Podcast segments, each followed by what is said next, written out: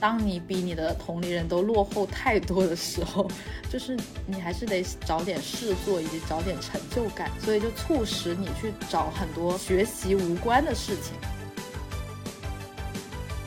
就是我不会在一些我觉得没有办法努力的事情上太努力。大部分的时候都是素颜出街，或者可能我好像没有很有容貌焦虑，就是因为我有钱。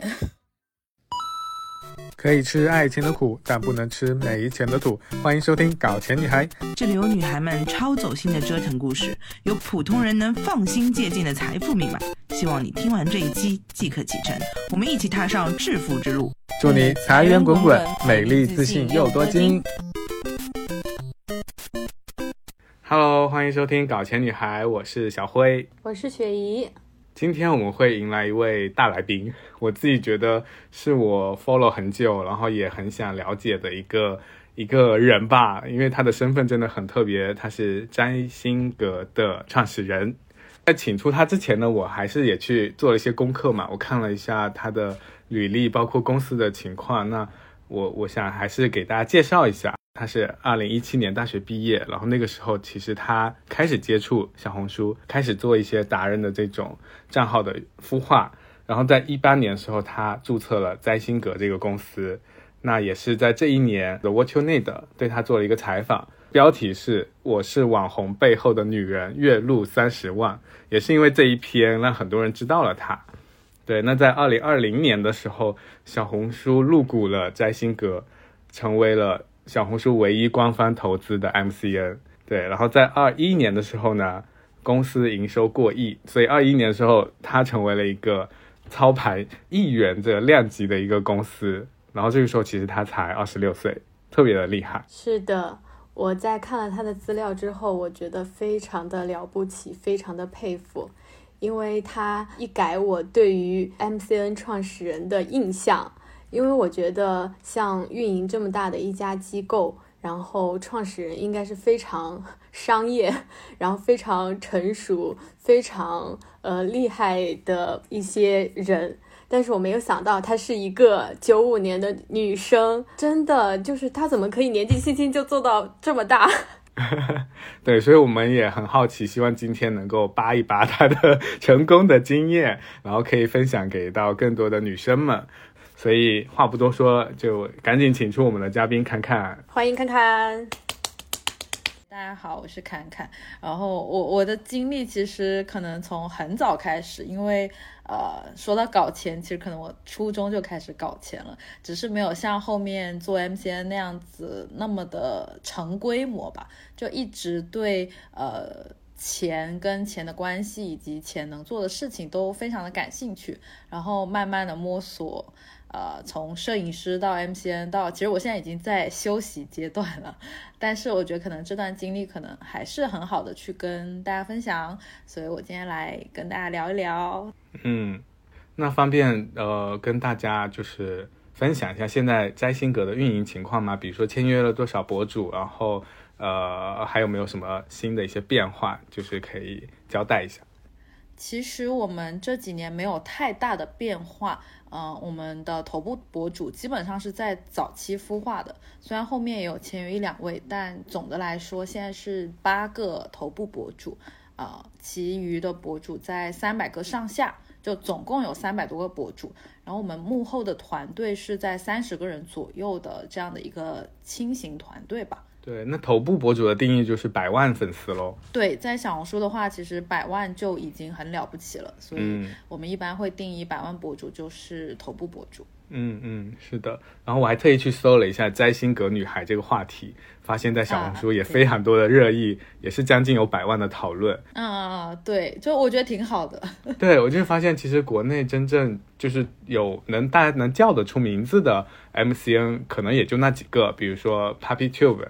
然后牙仙，然后可能就是在性格，就是我自己能够记住的三个。谢谢谢谢。可能这几个 MCN 因为可能有老板的加持，或者说可能有一些头部的加持，会被更多的人知道。但其实我们行业非常非常多的机构，嗯，也有很出名的，但是可能他比较呃踏踏实实做事，可能就是 KOL 为主。更多的被人知道，MCN 反而大家可能不知道，哎，这个博主是哪个公司的。但对我们来说，可能稍微特殊一点，就是呃，我们跟博主的绑定会所谓的更深一点吧，所以我们也会走到目前这样子。对，那我们回到就是创业最开始梦开始的地方，好，想要了解一下你一开始是怎么启动这件事情的，就是你还记得公司注册的那一天，就是就是是一个什么样的场景吗？呃，其实我的公司注册是在我做这件事情之后的半年，嗯，就这个事情其实得往前推啊、我在高三的时候开始拍照，然后成了一个自由摄影师，拍了差不多四五年的时间，也就是到毕业的时候，呃考虑转行，并且也也算成功转行，成了个人经纪人。但是在当时的我，我是觉得自己会一直做个体户的，嗯，因为我不知道大家有没有做过个体户，就是当你做习惯了，会有一种对别人的不信任感，就觉得很多的事情可能得自己来，就没有办法接受别人把你的事情搞砸，呃，所以当时的我就觉得我会一个人就没有团队的那种情情况下，一直在做自己喜欢的事，就摄影师也好，还是经纪人也好。但是为什么会后来开了公司，是因为呃一不小心越做越大，然后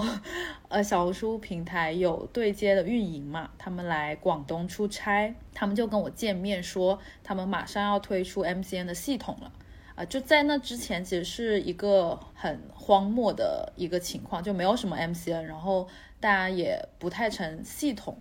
然后他当时就跟我说，他觉得我不应该再做客体户了，他觉得我应该成立一个公司，然后正经的去做这个事情。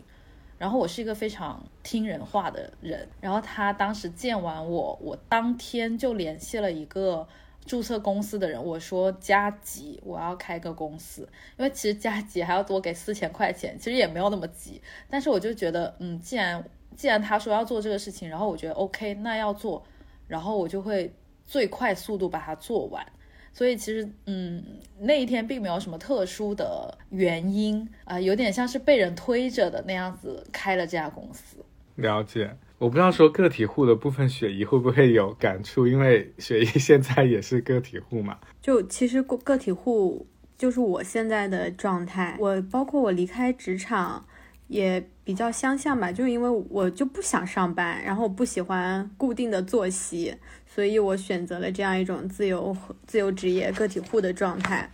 然后后来我中间有一段时间的经历是跟别人一起合作做抖音的项目，然后当时有点往团队化和公司去转了。然后当时我的情况就是发现，我明明是一个非常不喜欢打卡上班的人，但是因为做了那个项目之后，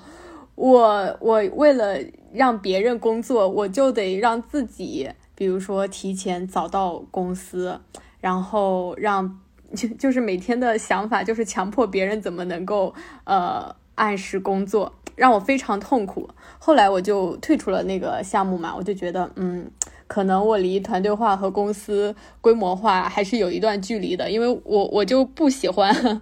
很多人一起做事，所以我就很好奇侃侃是怎么从呃个体户，然后转成操盘这么大一家生意的公司。嗯，就一步一步顺其自然的情况下，我觉得自己会舒服很多。再加上，其实我本质上就是我没有希望他做的多大，所以其实我的想象力是非常局限的。它它会可能我会想，哎，这一周，哎，这个月，然后就不会再有下一步的计划了。我不会说，OK，我可能今年要做成什么样的规模，或者说可能我明年要赚多少钱，就这个东西在我的世界里是不存在的。所以它并没有给到我那种未来的 KPI 的那种紧迫感，所以我就不会有那种压力说哦我要怎么怎么样，只是说可能这个行业现在是呃所谓的风口上的行业，或者说可能它现在有点不是了啊，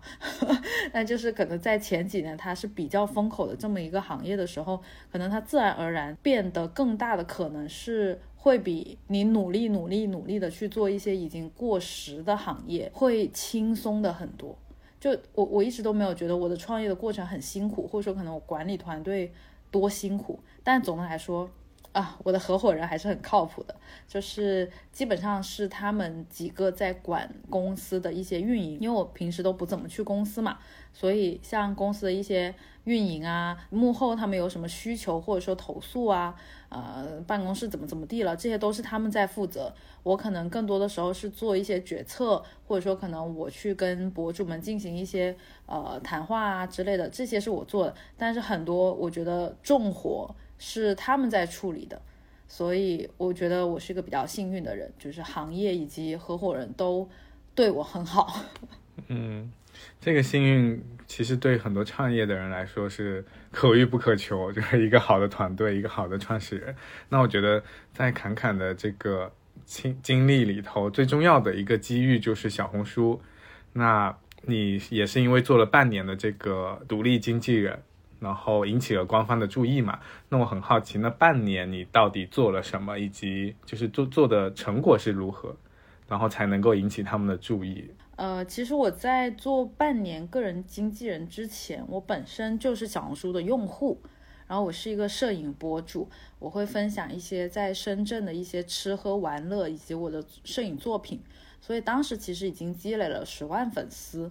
我当时在判断说，哎，我要做哪个平台的经纪人的时候，呃，我是有两个选择的，一个是微博，一个是小红书。呃，为什么没有抖音或者说别的平台？是因为我自己不看那些平台。我觉得最根本的还是你自己得了解这个平台，或者说可能你在这个平台稍微有一些什么优势，你才能做它嘛。那我自己用的是微博跟小红书的情况下，呃，在二零一七年，微博其实已经相对成熟了。就是大家可能虽然没有说，哎，我做的多么的厉害，但基本上每个人都会玩微博，或者说可能会在意微博。但是小红书当时的情况是，我身边的人，很多人的人都不知道小红书，或者是他知道，但是他可能用的频率很低。呃，或者说可能我用，但是我不发，所以我去跟我身边的一些模特朋友说，哎，我想帮他们去做小红书账号的时候，他们是很容易愿意跟你一起合作的，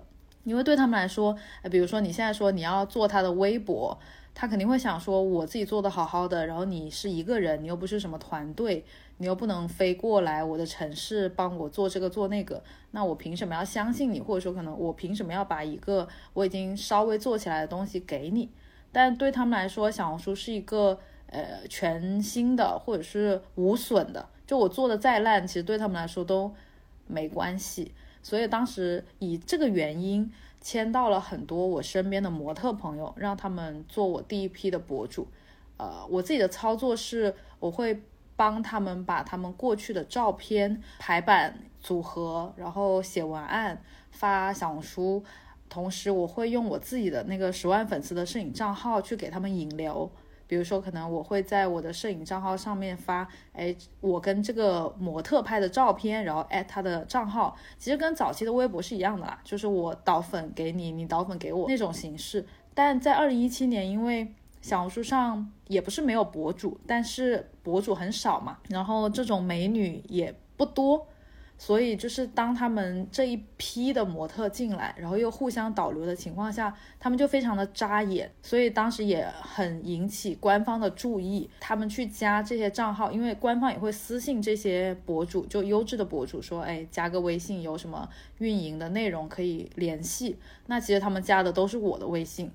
所以自然而然就是等于我认识了他们，然后他们也知道说，哦，好像有个人他在带一批很不错的。美女博主，对我早期其实都是做一些模特嘛，所以这个标签可能对他们来说还是蛮有记忆点的。呃，就这么做了半年，其实我觉得我做的那个时间点非常的奇妙，就是完美日记是在我们前面进小红书的，就完美日记其实就是靠小红书起来的嘛。我在的时候他已经在了，但是我在的时候很多的博主和明星都不在。呃，就我刚进，我记得才没几个月的时候，就有什么创造营啊、范冰冰啊，什么七七八八的人全部都进来了，然后就带了很多很多饭圈的流量进来，然后包括很多的博主也会看到，哎，好像有这么一个新的平台，他们也想来试一试，然后就等于我坐在那里，然后突然看到一个平台从一个我觉得。还不错的平台，变成一个哦日渐强大的一个平台，就很神奇。所以我觉得我在那半年里体验了蛮多过山车的时刻。我有个博主，他还跟我讲说，他说他最开始对我的邀约是没有什么，嗯，也也不能说没有什么信心嘛，就是他不上心。但是结果做了不到一个月的时间，小红书的粉丝已经超过他的微博粉丝了。然后他就说，哎，他突然觉得这件事情好像超出了他的想法，所以他说，哦，他从那个时候就才说他想要好好的做这个事情，就很还蛮奇妙的。就那半年里，虽然我现在也记不太清了，但是应该是有两位百万博主的。反正听下来感觉你踩到了一个很好的时机，所谓的风口吧。但是，但是我也不太想把侃侃能够把占星阁做到现在这么成功归咎于一个风口。对，那我觉得这背后肯定还是有很多你的努力呀，还有你的一些公司策略上选择的一些思考。那。呃，当然，我觉得就是跟你个人的一些特质，或者是你的性格，可能也是很有关系的。所以接下来这一趴，我们想要就是剥掉你这个占星格的身份，回到侃侃本人。因为你前面提到了你之前初中的时候就开始搞钱了嘛，那我觉得会不会是你对于这种商机呀、机遇的这种敏锐度本身也会比同龄人要更高？可能很早就开始训练这件事情。所以你能够抓取到这个趋势啊，或者是一些机会。我觉得可能我的抓取不一定有多么的出色，但是因为我从小在做这些事情嘛，所以会比别人更大胆一些。摄影其实是高中、大学的事，按初中的话，我是做了很多。就在我们学校最出名的，其实是出租手机。哇哦！因为我们学校是寄宿学校。然后他其实是不能带手机的，嗯，然后就很多人会被没收手机，我就是其中的一个。然后我记得那时候我就在深圳逛街的时候，我就看到有人卖那种呃老年机，然后它其实就是成本很低，才一百不到两百这样子一一两百的价格。然后我就在想，那如果既然要被没收手机，我只要在被没收的那个瞬间交给他一部手机就好了呀。然后这个生意真的非常的热门，因为大家都面临着被没收手机这个困扰。如果他有一个备用机，他就可以保证他的主机能一直的用。然后当时就卖了很多台，呃，我记得我应该是能赚个一百到两百一台这样的价格。太酷了。然后我用了这些。就是卖手机的钱又进了一批，我想说，因为卖了，其实你就是卖了就是卖了，但是租的话，其实你的那个样品它就一直在你这，嗯，然后当时我就推出了一个租赁手机的服务，就是嗯一周十五块钱，如果你被没收了，你就把那那台机子的钱给我；如果你没有被没收，你可能就十五十五十五的给。那对于很多可能他零花钱没有那么。够的人，他会觉得，哎，我十五十五的给会比较好，所以我的出租服务也非常的热门。太强了，果然成功的人在在青少年时期就崭露头角。对，都没有好好学习，也也也不是啦，就是我我我觉得还有个点在于，我我的初中是很好的初中，我就是不小心考上的，就是哎，这个说起来太话长了，但是我在我们学校是垫底。但是就是在一个初中，就是青春期的阶段，当你比你的同龄人都落后太多的时候，就是你还是得找点事做，以及找点成就感的那种感觉吧。所以就促使你去找很多呃学习无关的事情。然后这个其实是我找到的其中的一件。然后第二件可能稍微跟学习稍微有一点关系的是，啊，我一直写作文写的还可以，然后也写的很快。然后我初中的校长他会，嗯，每天会讲一些故事，就在广播里。然后每个班是要交那个读后感的，就是有这么一个呃任务。然后我的同学们，因为他们成绩都很好，然后他们就要努力学习，然后不想写这个读后感。然后我就每一篇五毛钱到一块钱的价格，就是帮他们写。呃，因为读后感它其实一百个字就够了。那对我来说，一百个字其实就是，嗯。两三分钟、三四分钟的事情，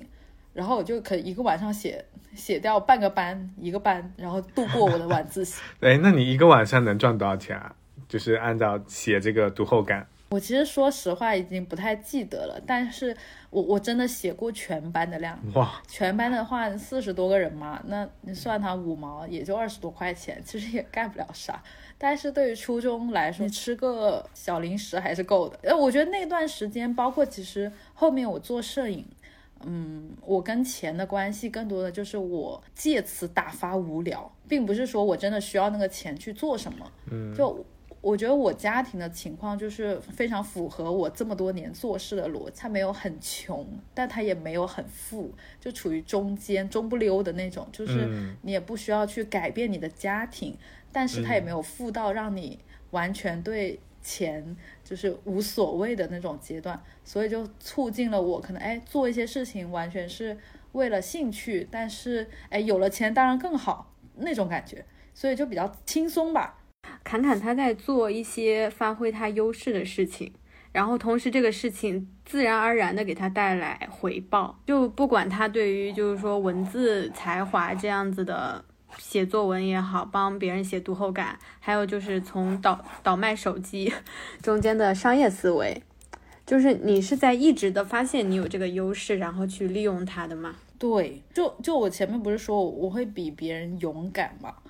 就是我觉得就是会。更敢想一些，就是很多人他可能会担心说，我这样会不会不好？比如说赚朋友的钱呀，或者说怎么怎么地的。但这些对我来说就是非常顺其自然的事情。就在这些事情上，你只要就你迈出的那一步之后，你会发现很多事情都可以做。就这点其实是我觉得我的一个比较大的优势吧。啊，因为我觉得。真的诶，就是每个人他肯定会有一些自己的性格底色在里面，去支撑他去做这件事情。那可能你天生就是很勇敢、很果敢、很敢于去去做一些你认定的事情。那这个是在后面，我觉得在做摘星阁的时候，肯定也是发挥了一些作用的。嗯，我觉得有一点，很多人会问我说，我怎么有勇气从摄影师转行到经纪人？但其实我在这件事情上根本就没有花很多的。勇气，就我觉得它是一个，嗯，挺好玩的事情。然后我也想尝试新的事情，所以我去做了。然后我也觉得这个东西，哎，好像有的搞。就我并没有付出太多的东西，呃，去想啊，去对比啊，去抉择。这也可能因为因为以前已经做了很多的转变，以及做了很多的尝试，呃，所以我觉得各位友友们 可以。就是多尝试一些，就是无论是大学还是刚毕业的时候，多尝试可能会好很多吧。反正我听完侃侃刚才讲的这些，我觉得你是一个不太会精神内耗的人，就是你就是先去做了，做了再说，只要我当下是想做的，我就去做了。你刚才讲到，就是你在做这几个决定的时候，其实就是觉得好玩就去做了。然后也没有什么损失，然后并且取得了很好的结果。那那你觉得是因为呃跟你做的事情有关，它没有什么呃，比如说是时间呐、人力啊或者一些成本上的损失，还是说你会呃是因为人为的，就你不会让一些错误的决定发生，导致你没有产生很大的损失这个样子？我觉得首先我比较能接受错误的决定这件事情。就是当我可能出现了一个错误的决定，我在当下或者说可能结束了之后，我会很享受那个把它变成结论的那个过程。因为我在最开始我不是说我不是一个展望未来的人嘛，但是我很喜欢总结过去。就是我觉得那些无论是正确还是错误的决定，哪怕是。呃，一件小事，它如果能被总结，它就是为我未来变得更好，或者说可能为我得到了一个什么东西做准备的。就我比较的 喜欢这种感觉。你比如说，我现在可能这件事情损失了钱，或者说可能损失了很多的精神，但是我会觉得 OK，可能这件事情发生在二十岁很好，它好过发生在五十岁。我我听到这一段，不知道为什么有点感动啊。对，刚刚那一句话可以做一个切片，做成铃声。是的，很少有人会不不考虑结果去做一些选择，就是这种活在当下的这种纯粹感特别难哎。就是总是我们会瞻前顾后，然后算计那个算计那个，然后很理性的去分析我做这个选择会有什么利弊得失，然后再去做选择。但我总觉得就是就是你以现在的经验和认知去做出的那个理性分析，真的就是对的吗？呃，我反正就是我觉得没有什么对和错嘛，只能说相对 相对有一点对，相对有点错。呃，我我想跟你们分享一个其实我没有分享过的一个小故事，但它也不是小故事啊，就是我突然想到了，呃，也跟你这个决策没有什么关系。好呀，好呀，好，本节目专属福利，只有在这里可以听到。我在做摄影师的期间，我有办过一个活动，然后那个活动其实它是有原原版的，就是好像有个谁他办演唱会，就是卖那个演唱会门票，就说卖给情侣，如果说你们一年后没分手，就可以去听那个演唱会。我也忘记原版是什么。然后我出了一个活动，就是你今年交九十九块钱，如果你们两个明年没有分手，我就给你们拍一组写真，因为我正常的。写真报价是一呃，当时是一千五左右嘛，然后就是又九十九块钱办了这么一个活动，就是当时在深圳非常的火，包括有外地的人，甚至有在国外留学的留学生跟我订这个东西，他们的点就在于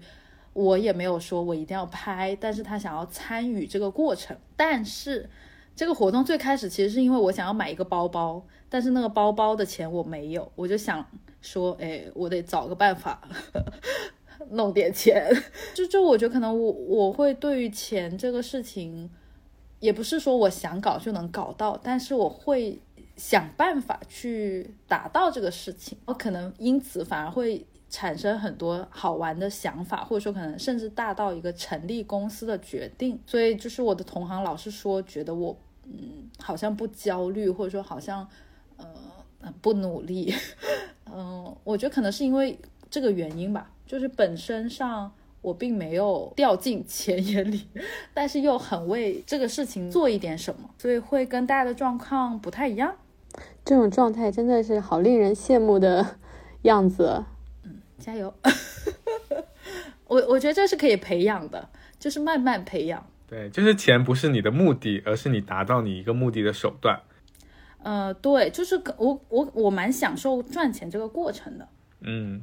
就是一个达到你目标的一个过程，然后成就自己的过程。钱就是一个伴随的结果。是，但是这个可能更多的在我早期的阶段，就是达到目的这个事情。就现在，现在的话，我觉得它跟我的关系反而远一点，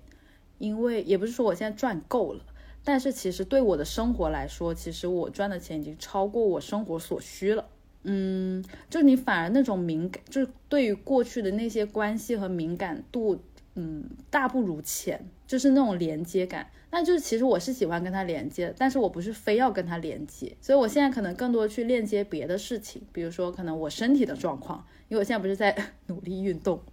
就是我觉得在过去，因为创业的时间你没有去运动，没有去让自己的身体变好。之前我是没有跟身体的关系的，但我现在有了。呃，同时伴随的就是你可能跟钱的关系远一点，走向了一个成功企业家追求精神自由的道路。哎，不是，但是我觉得就是我的人生真的很像被压缩的那种感觉。所以就是我也经常跟别人说，因为很多同龄人会跟我比嘛，他会觉得说，哦，为什么你年纪轻轻就怎么怎么样，然后我可能还在苦哈哈。但对我来说，可能。其实我的人生发生的很早，就是你非要非要说可能毕业之后工作五年的成绩，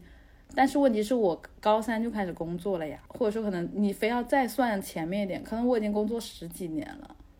就是其实没有没必要比的，因为大家的时间看起来一样，但其实早就不一样了。你们在努力学习的时候我根本就没有好好学习，哎，不是说 让大家不要好好学习，但就是我觉得可能因为我很早的发现了自己不是那块料，这个很重要了。就是我不会在一些我觉得没有办法努力的事情上太努力。就你好像很清楚的知道自己应该做什么和能达到什么程度。如果你觉得这件事情你没有办法做到天花板或者做到行业的 top，你就直接会放弃。我觉得这个是让我觉得你非常清醒，然后又非常有种超出常人的。一种观察力，是怎么做到的？可能因为我的心理年龄已经很老了，这就我前面说的，就是我觉得，嗯，看起来像是比同龄人大，但是我的整体的人生经历或者说心态都要比我现在年纪要大得多，所以你的接受的事物的状况会更好一些，我觉得啊，但因为我也没有经历过比我更大的岁数嘛，所以我是觉得我过的时间太快了。可能心理年龄确实成熟一些。你的五年可能是别人走过了十年、十五十年才能走过的体验。对，因为我现在已经不想做公益了，但是很多人开始做公益可能是五十岁，就是就是我非常非常快的过完了。但你说我这样的状态好像很好，但其实也有它的不好啊，因为它很快嘛。你会想，那我四十岁的时候干嘛呢？嗯，呃，就我我自己比较担心我的情况是我蛮容易进入虚无的状况的，所以我会一直的给自己找事情做，就包括说这两年运动或者说可能生活，我也跟我的博主讨论过，因为前两天我刚见了我们的一个百万博主嘛，他就跟我说他觉得嗯这两年的状况就是维持，然后你也不会有更多新鲜感了，因为你可能所有的品牌你都合作过了。然后你赚的钱，你不能说现在不多，啊就没有以前多，但是就是那种感觉已经过了，就是那种啊我很有成就感，我能在这件事情上得到回报的感觉，非常的弱。然后我就跟他讲说，我也很弱呀，不然我不会去做别的事情，因为我觉得在这件事情上我已经尽我所能到达了我的天花板，就我认为的天花板。那完了呢？如果我一直在这个事情上钻牛角尖的话，那我会抑郁的，我会自我否定的，所以我会去别的领域去找到这个东西来填补我工作缺少的这个部分。因为你像运动很明显嘛，你可能每一节课就是会比上一节课好，当然它可能就是会进入瓶颈期，但目前来说它还非常能满足我这个部分。那我会想说，OK，那我运动完了呢，我真的到达了一个我非常满意的运动表现的一个。情况的时候，我该去找什么呢？就呃，我比较容易进入虚无的状况，所以我会有点担心我自己了。但我觉得你你至少是没有停在原地，对对对，在找不同的这个意义感的一个来源嘛。对我我我还蛮努力的在填满自己的。那那你有有问过自己，就是你在做工作也好，和做之前赚钱的事情也好，就是都非常拼的动力。到底是什么吗？说到这个东西，我自己也在想，我就经常也在想，过去那么拼的点在哪？就是你完全没有必要那么拼。但是我现在想想，我就可能就是可能为了未来的这个时候吧，我也不知道。就是我感觉可能，嗯，因为你其实你回去总结，你有很多的总结的方法嘛。那可能比如说我当年要是摄影没有那么努力的话，我可能就不会认识其中某一个人。或者说，可能我要是不那么努力的话，我就不会到后面想哕。其实我归根结底是因为做摄影做到哕了嘛，才想换行业的。那我要是哕的晚了一点，那我是不是就赶不上这个风口了？每一步都是相关联的，但是其实当下你并没有考虑到下一步会怎样。对，但时机都刚刚好。对，刚刚好，就是幸运和努力是并存。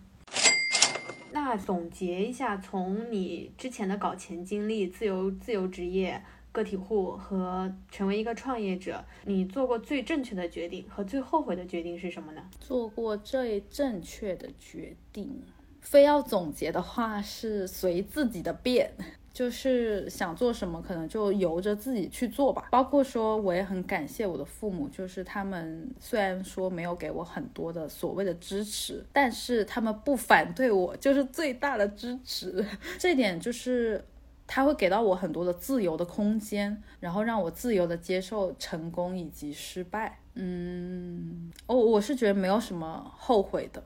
就我到现在我都没有觉得哪件事情让我非常的后悔，我我会觉得就是整个事情都很开心，当然就是你肯定会有纠结和难受的时候嘛，但是本身来说，如果你把它当做体验来看，你就会开心很多。就包括其实前两嗯，二零二一年的时候，二零二二年的时候，我状况是不太好的，因为那时候就已经进入到虚无的状况了，然后再加上很多事情，包括疫情啊等等，就是嗯。也不能说抑郁吧，就是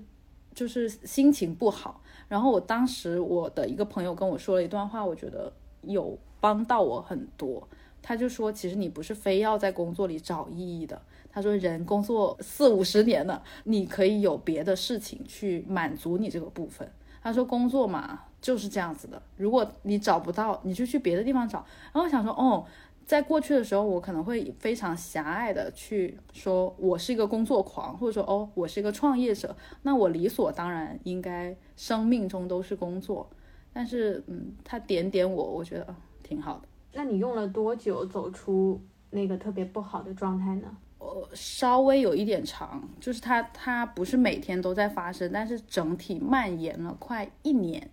就是我在那一年非常非常的想逃跑。就经常就想撂下公司不干，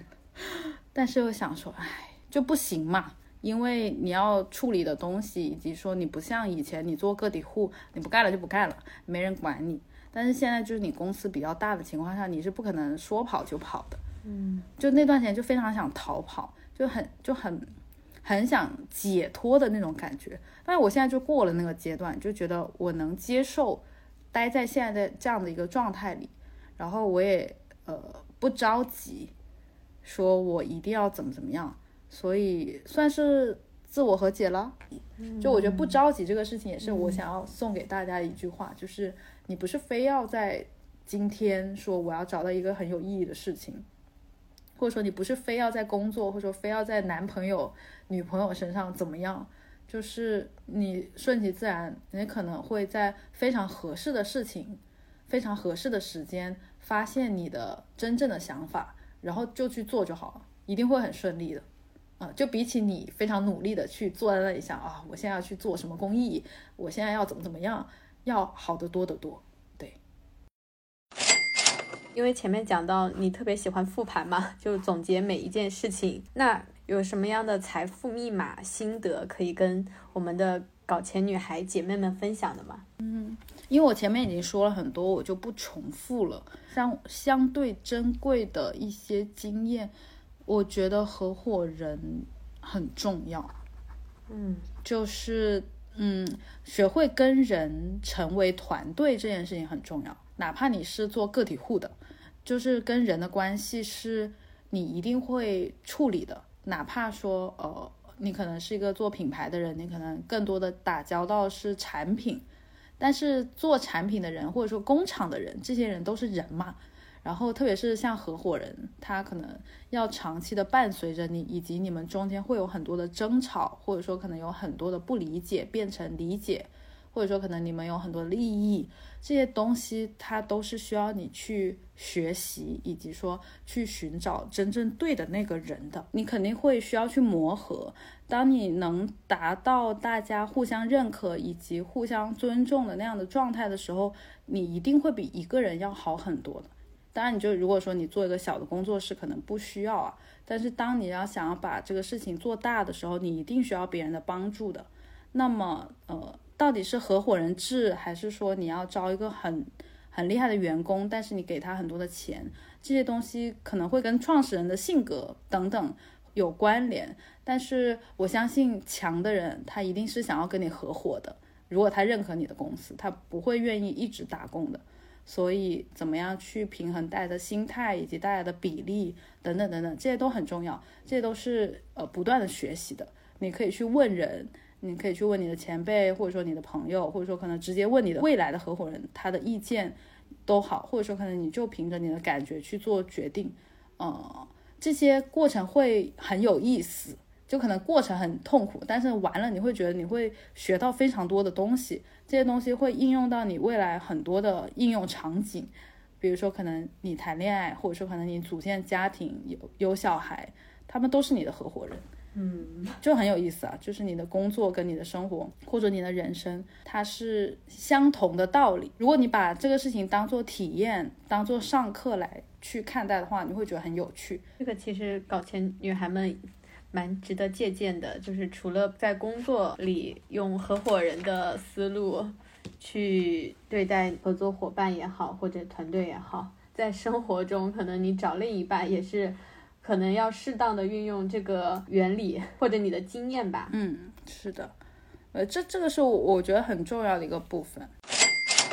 因为我们节目大部分也是女生嘛，就到底什么样的人才能成为真心格女孩？其实我我我比起想说我的标准到底是什么，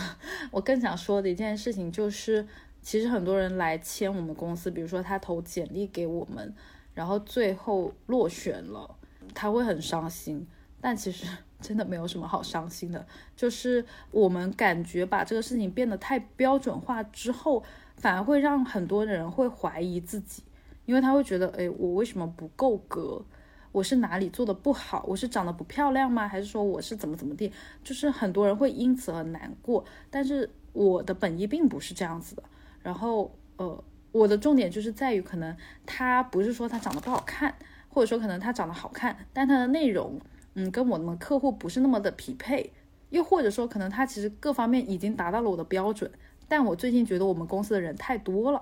就是已经到达了我们能服务的这么的一个上限，那我可能就卡得很死，我可能最近都不签人了。其实他会有很多的原因，跟这个博主本身根本没有任何的关系，可能是我的问题，但是我没有办法跟每一个人去解释这些原理。当就是你不回应的时候，可能大家就会从自己身上找原因，说哦，我为什么不够格？就我并不想要给大家这样子的。一个标准线吧，就是这个不是我的本意，但可能因为毕竟是商业嘛，毕竟是工作，它呃自然而然出现了这样的所谓的一条线，嗯嗯，我想我比较想讲这个事情，就是其实就算不签我们也没啥，自己做也很好，或者说可能签别的公司也很好，就不是非要怎么怎么样，就你进来之后，你其实你很容易。滤镜碎掉，就是可能你想象的那个东西跟你实际的东西是不一样的，但是因为你你想象了，或者说可能你把它美化了，呃，完了之后反而其实啥也不是。嗯，说完这个，我再说说所谓的标准吧。嗯，它其实它其实也不是个标准，它就是它随着我的喜欢。以及它随着市场的变化，它会有几个的阶段。比如说，可能我早期，我早期也不是，我也没有去签外面的人，我签的都是身边的模特。那为什么会签模特？是因为我是摄影师嘛。那我就自然而然认识的模特是最多的，所以在那个阶段看起来就是年轻貌美，就是我的标准。然后再过了一个阶段，可能我会发现，其实平台或者是平台更加的鼓励。以及粉丝更加的喜欢博主们去输出他们的想法和观点，那我可能在那个阶段就会更注意所谓的可能他有很多想法呀，或者说可能他有一些背景，比如说他呃他有好好的上班，他有一些职场经验想要分享给大家，哎，他有一个名校的背景，他可以分享一些。考学的一些经历给大家，所以在这个阶段，我的刻板印象就变成了他很喜欢那些留学生，就是每个阶段都有属于我的刻板印象。但是，呃，我我没有觉得不好啦，只是说，嗯，它并不是全部。包括说像现在屏保，他是一个六十二岁的时尚博主的，我是这么定义他的。对，对，对，就我觉得他很阳光，很自信，然后，呃，很能带给人人。能量，就这一点是我很喜欢的。就可能，可能他不是所谓的年轻貌美，但是他不仅有他的商业价值，他又有也有给更多人看到的这个价值。我就会呃想要跟他共事，想要帮他可能做到他想要做的更多的一点事情。因为总的来说，其实现在这个阶段，MCN 能给博主做的事情没有那么多了，他不会像可能几年前。呃，大家都不会做博主，所以他们很需要一个机构来帮他去做内容、做商业。嗯，现在的话，可能很多人会发现，哎，小红书一搜一大把，怎么教你做博主之类的东西。其实你会发现，你你的依赖性变弱了。那站在机构的角度来说，我给你的赋能更多的是建立在，哎，你需要我们做什么？然后，哎，我发现，哎，你做你想要做的事这个事情，我可能可以帮你。那比如说，现在有个人跑过来跟我说，他想我帮他做抖音，那我肯定帮不了呀。就是他再漂亮，再怎么地的，我我没有办法帮到他，那我们的合作其实就是没有意义的，就是对他来说和对我来说都没有意义。所以，在这个基础上，就是我觉得，呃，我会很多的考虑，我跟他的关系中到底是不是互惠的，互利的，能不能帮到彼此的，以及说 OK，可能这个人能不能展示给别人更好的样貌，这个东西是不是我需要的，我向往的，那我肯定是希望把这些东西给到更多的人看。那所以它形成了整个的所谓的标准，对。但其实我现在也也不管签约了，品牌也不是我签的，是我合伙人在签。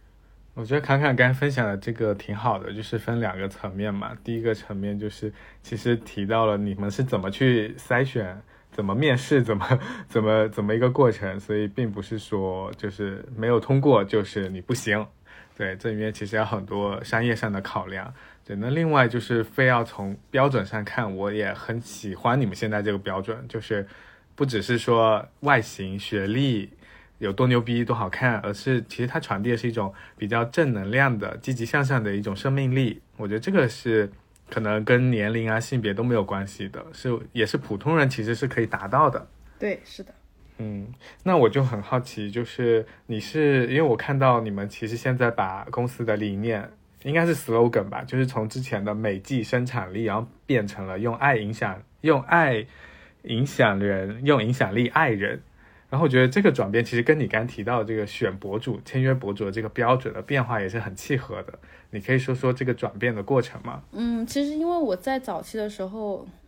这个标签最开始其实是个体户时期想的，我想说，我就是一个带模特、美女博主的这么一个身份，那对我来说，美就是生产力，所以我很自然的把这句话当成了我们的 slogan。然后到后面就是用爱影响人，用影响力爱人，其实是当时我们在做免费午餐的一场活动的时候，我突然想到的一句话，然后用完就发出来之后，我觉得挺好的，它可以作为我们的一个。概念去传递给更多的人，所以就很自然而然的，它后面变就是变化成我的 slogan。就他们两个之间并没有一个那种很神圣的交接仪式，就是我觉得就时间到了吧，你比较成熟了，然后你看到了更多的世界，你比以前也不能说以前狭隘啊，只是说可能哦，我发现我能做的事情更多了，我想要做更多的事情，我不想要只传递美的部分，我想要传递更多爱的部分。所以它就很自然而然的转变了。嗯嗯，我从品牌人的角度，我觉得这个 转变真的太棒了。整个就是把 MCN 拔高呵呵，而且也不局限说你们就是在做跟美相关的事情，而是真的在分享一个人的生命的一些变化呀。因为我觉得其实博主最大的。考验是你要把自己交付给别人，然后你要让自己曝光在所有人的注注视下面。其实我觉得这很需要一个强大的内心承受力，对，然后和一份信任。对，因为其实我本身我并不是一个爱个体的，我我其实更喜欢团体的，就是一团东西的那种感觉。我并不是爱某一个博主。而是我觉得，如果我能把这这么多的博主聚成一团，然后他们能做一些我认为有意义的事情，或者说他真的对这个世界有意义，我会觉得很幸福。因为赚钱并不是所有嘛。当你赚了钱，或者说可能你获得了很多别人对你的爱，或者说别人对你的支持的时候，你也想要回馈东西出去。然后，而且博主是现在这个是现在这个世界里面影响力非常大的一个人群。因为过去可能它并不像现在，那现在你有很多发声的机会，然后，呃，当很多的博主都在为某一件事情发声的时候，它的影响力是很大的。所以我也不想说，我只想我只做一个赚钱的公司，我就每天啊发广告，我每天就怎么怎么地的。我也希望说，可能在发广告的同时，他们做正常的内容的同时，如果我们真的关注到了某个事情，我们也想一起去做。那这个点对我来说，嗯，他会比你在做个体户，或者说可能他在你在做一个人的工作的时候，更有那种注入的感觉。你的这个发现是因为事业上有了成就之后，然后也赚到钱了之后，才发现哦，我其实更关注价值的东西，还是说其实你一直都？因为如果回回溯你前面提到你搞钱那些经历，好像没有这么。上价值的部分，对，因为我觉得可能早期的时候你并没有赚到一个嗯让你觉得多了的钱，但是到了现在可能就是嗯，当然你比起很多富豪你还是差得远的多了，但是嗯，在我的生活状况以外他还有一些钱是可以做很多的事情的。而且你到后面你会发现，其实也不是钱的问题，就是就算你没钱，你也能做很多的事情，因为你有呃影响力，或者说可能你有某个身份，你想做，可能很多人会响应你。那你就是要珍惜这个部分，就是用好你得到的这些财富和积累的影响力。对，就是多多的给出去，反而你会多多的又进来了。那有没有一个具体关于给的一个故事呢？就是当年我们我在刷新闻的时候，我看到一个新闻是说导盲犬上公交车，然后被拒绝了，然后但是其实国家是有规定不能拒绝导盲犬。然后反正就是有这么一个新闻吧，然后我当时我就想说，哦，我并没有关注过导盲犬这个这个群体，然后我想要了解一下，于是我就通过一个平时在做公益的朋友联系到了一个广州的导盲犬基地，然后我说，哎，有有没有什么我们可以做的？然后我想嗯帮助一下。我也忘记那个过程是什么，反正我就给了他们十万块钱，然后呃和我的另外三个博主一起去他的基地拍了一个宣传片。我当时就其实也没有怎么跟他们太多的对接，但是过了一年还是两年之后，我的那个中间的那个朋友跟我说，因为我的那十万块钱，他们才活了下来，因为他们马上就要交不起房租，以及没有办法支付给人员费用了，就是那个团队其实马上就要散了，因为那十万块钱够他们活半年。不到，就在那半年里面，他们做了一个云养导盲犬的这么一个 app，然后被更多的人知道有这个机构，以及说有这些狗狗，然后有这些视障人群，他需要大家的帮助，所以他们就是在网上得到了很多的支持，让他们现在就是呃有更多的能力和资金去做导盲犬培训。就是我做的很多别的项目，比如说可能什么希望小学，它都一百多万什么的。他给你的反馈也不能说少，但是这件事情给我的触动其实是很大的。可能你在无心中的一点点帮助，就改变了他很多的东西。嗯，是一个特别温暖也真实的一个故事，也让大家就是我觉得侃侃的这个人物形象就更 完整了，就不会觉得啊，就是一个就是叱咤职场、叱咤那个什么博主圈的 MCN，她也是一个很温暖、很关注生活的一个小女生。对了，就是我，我一直都没有觉得我，哎，其实很多人见过我就知道，就是不是那个样子的吧。对，对，这个也是我们在做前期那个功课的时候发现说，哦，其实光看你的那个采访会觉得哇，你很厉害，很很强势，很牛。然后，但是其实听了你的播客以后，就会觉得，哎，这个人跟我很像我身边的一个朋友。嗯嗯。对，包括今天跟你聊天的感觉也是也是这样的，就会很接地气。嗯，对，但是就是我觉得有一个点就在于，其实报道会是报道的样子，报道它一定能激励某一些人，然后但是如果说有些人他可能发现，哎，原来嗯这样的一个女生，或者说可能嗯小小的一个人，她也能做到很大的事情，也会鼓励到一些人。我还蛮喜欢这种反差感的，就很多人就是见了我说什么呃。不太一样的感觉的时候，我会觉得哎挺好的，就是可能他我也打破了他一点点小小的想象，然后我也获得了一点点哎嗯不错吧的那种小得意感，我会觉得很开心。嗯，对，所以我们节目的那个片头会说，呃，在这里你可以听到普通女孩的折腾故事，嗯，然后普通人可以借鉴的财富密码，这个也是我们特别希望能够传递的，就是不会让他觉得成功遥不可及，或者说。嗯，要达到目标遥不可及，嗯，都不用先定义它是不是所谓的成功。嗯，那我们在这一趴最后一个问题就是说，呃，对于我们搞钱女孩的听友们，嗯，看看有什么想对他们说的。这样一群努力搞钱搞事业的人，注意休息。呃，还是要给自己放松的时间吧，不要把自己绷得太紧。咱们的生命不是只有搞钱，就搞钱很快乐，然后搞钱也是会给你带来很多呃改变，但是也要注意照顾好自己，嗯，加油。回到我们这个主题，搞钱这件事情，那你现在会怎么理解钱呢？或会怎么理解搞钱呢？嗯，我觉得它在我过去的岁月里，以及我相信它总要会回到我的生命里。很重，它是一个很重要的一个部分，嗯，它让我拥有了非常多的自信啊、比如说，可能大家都会问我说，我为什么呃，大部分的时候都是素颜出街，或者说可能我好像没有很有容貌焦虑，就是因为我有钱，就是我有别的自信的来源，所以你就不会太在意那些小小的东西。就它给了我非常多的能量，以及它给了我非常多的自信。包括你像，嗯，你可能真的不想干一件事情的时候，你也可以像刘玉玲那样子，对吧？就不干了。那这个部分是对我来说非常重要的。但我相信，可能到了我现在这个阶段，未来如果我还回到搞钱的状态，也一定是因为我想要做某一个事情，它可能伴随着金钱，但它一定不是只为了金钱的，因为其实人真的不需要那么多的钱，这是这这是我自己的结论啊。嗯，谢谢侃侃，非常真诚的一个分享啊！我觉得就是跟你聊天真的很治愈耶。我相信这一期会鼓舞到特别多的正在搞钱或想要搞钱的女孩儿。对我在侃侃，我觉得传递的能量就是不焦虑又不纠结，然后整个就特别的顺其自然又很舒服。嗯嘿嘿，我会害羞的。嗯，那我们今天的呃访谈圆满成功。谢谢侃侃，谢谢侃侃。